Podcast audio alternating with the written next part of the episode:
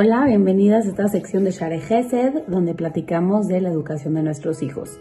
Hemos estado enfatizando en el tema de las peleas entre hermanos y es muy importante saber cuándo intervenimos nosotros como papás. Si es algo que está pasando frecuentemente, tal vez debemos de intervenir y también cuando ya pasó de algo verbal a algo físico, en muchas ocasiones tenemos que intervenir, tenemos que tener nuestro sexto sentido muy en alerta para saber en qué momento vale la pena nosotros meternos como papás y en qué momentos vale la pena que los niños solitos se arreglen.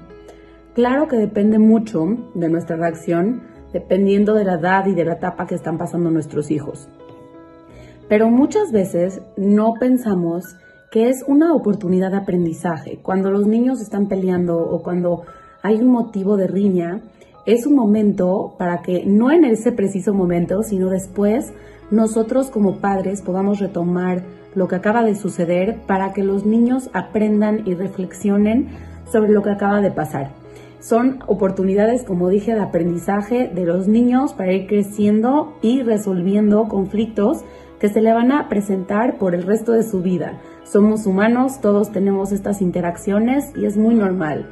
Y qué mejor que empezar a saber cómo comportarse con sus propios hermanos para después con demás relaciones que tengan en el futuro puedan eh, solucionar conflictos de manera positiva. También otro aspecto muy importante es que como papás tenemos que estar observando estas situaciones para empezar a trabajar con ellos y prevenir estas situaciones. No es lo mismo platicar con ellos, ayudarles a que hablen de sus emociones, expresen sus sentimientos, a que ya pasó, ya explotó, ya se pelearon y ahí es cuando nosotros tenemos la oportunidad de hablar. Tratemos de prevenir esto, no hablemos después.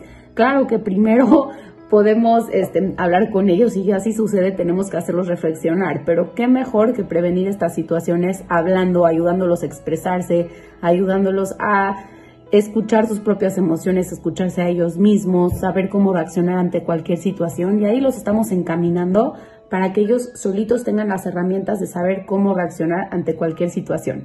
Y esto es mucho mejor que el después. Claro que si así sucede, aprovechemos las situaciones para aprender, que todo se aprende, pero podemos prevenir cuando hablamos con ellos. No importa que sean chiquitos, podemos ir empezando a hablar poquito a poquito, que se puede, que no se puede. Y claro que cuando son más grandes ya podemos tener conversaciones un poquito más profundas y también hacerles preguntas y que ellos reflexionen y nos contesten. Hagámoslos partícipes activamente.